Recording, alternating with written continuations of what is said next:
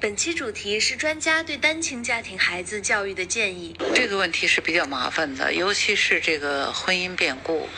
我觉得有的时候一个社会它很多东西的存在都是有的原因的，所以有些宗教它其中就有这个功能。它你看很多宗教都对婚姻是有约束的。那么我们现在汉族呢，第一也不信教，第二呢，嗯，也不信神，对吧？所以你要让他想他想放纵自己，你让他不放纵这个事儿，我们没达不到这个力量，连他老婆都管不了，他父母都管不了，我们作为外人也管不了。所以我觉得。有时候遇到这种事儿，只能做一个，我我认为可以做一些家庭治疗。家庭治疗呢，就是说，比如这父亲有了外遇，或者母亲有了外面的情况，那为了孩子，请你们双方都坐到这儿来，因为你们的孩子出问题了。也就是说，我们当发现孩子的问题的时候，实际上你要先调整父母的关系。调整父母的关系呢，我们不是指责谁，而是让孩子说出他的。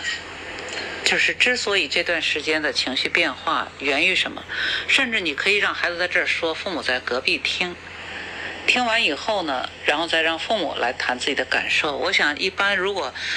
就是很多人是这样，他没有经历过，他无所谓。就跟很多女性生孩子那痛苦，男人要是没有在现场，他是不知道生孩子多痛苦的。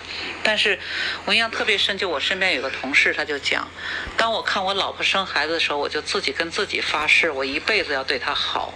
也就是说，他看到了这种生育的痛苦，所以我讲，孩父母也是这样。如果他们看到了孩子因为他们的分手而痛苦，我想他们。多数父母如果爱孩子的话，是会约束自己的了，嗯，所以像这种呢，只有通过一种就是家庭治疗的方法，但是呢，嗯，以孩子让他来讲，让父母来听，然后让父母来谈自己的感受，嗯，然后这种事情呢，包括就比如说，呃，在离异的状态下，孩子有哪些痛苦感受，就把孩子这种声音都可以累积起来。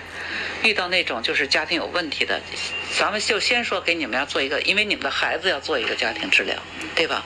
然后你可以让爸爸妈妈在隔壁听，然后再就听什么呢？就把这些录像放放给他听。就跟我们，我给我们法院提的建议就是，我说这个孩子出事儿了，咱们开庭，我说爸妈呢也参加，但是在开庭之前，我们跟孩子谈话的时候，我让爸妈去看一看那些教育片儿。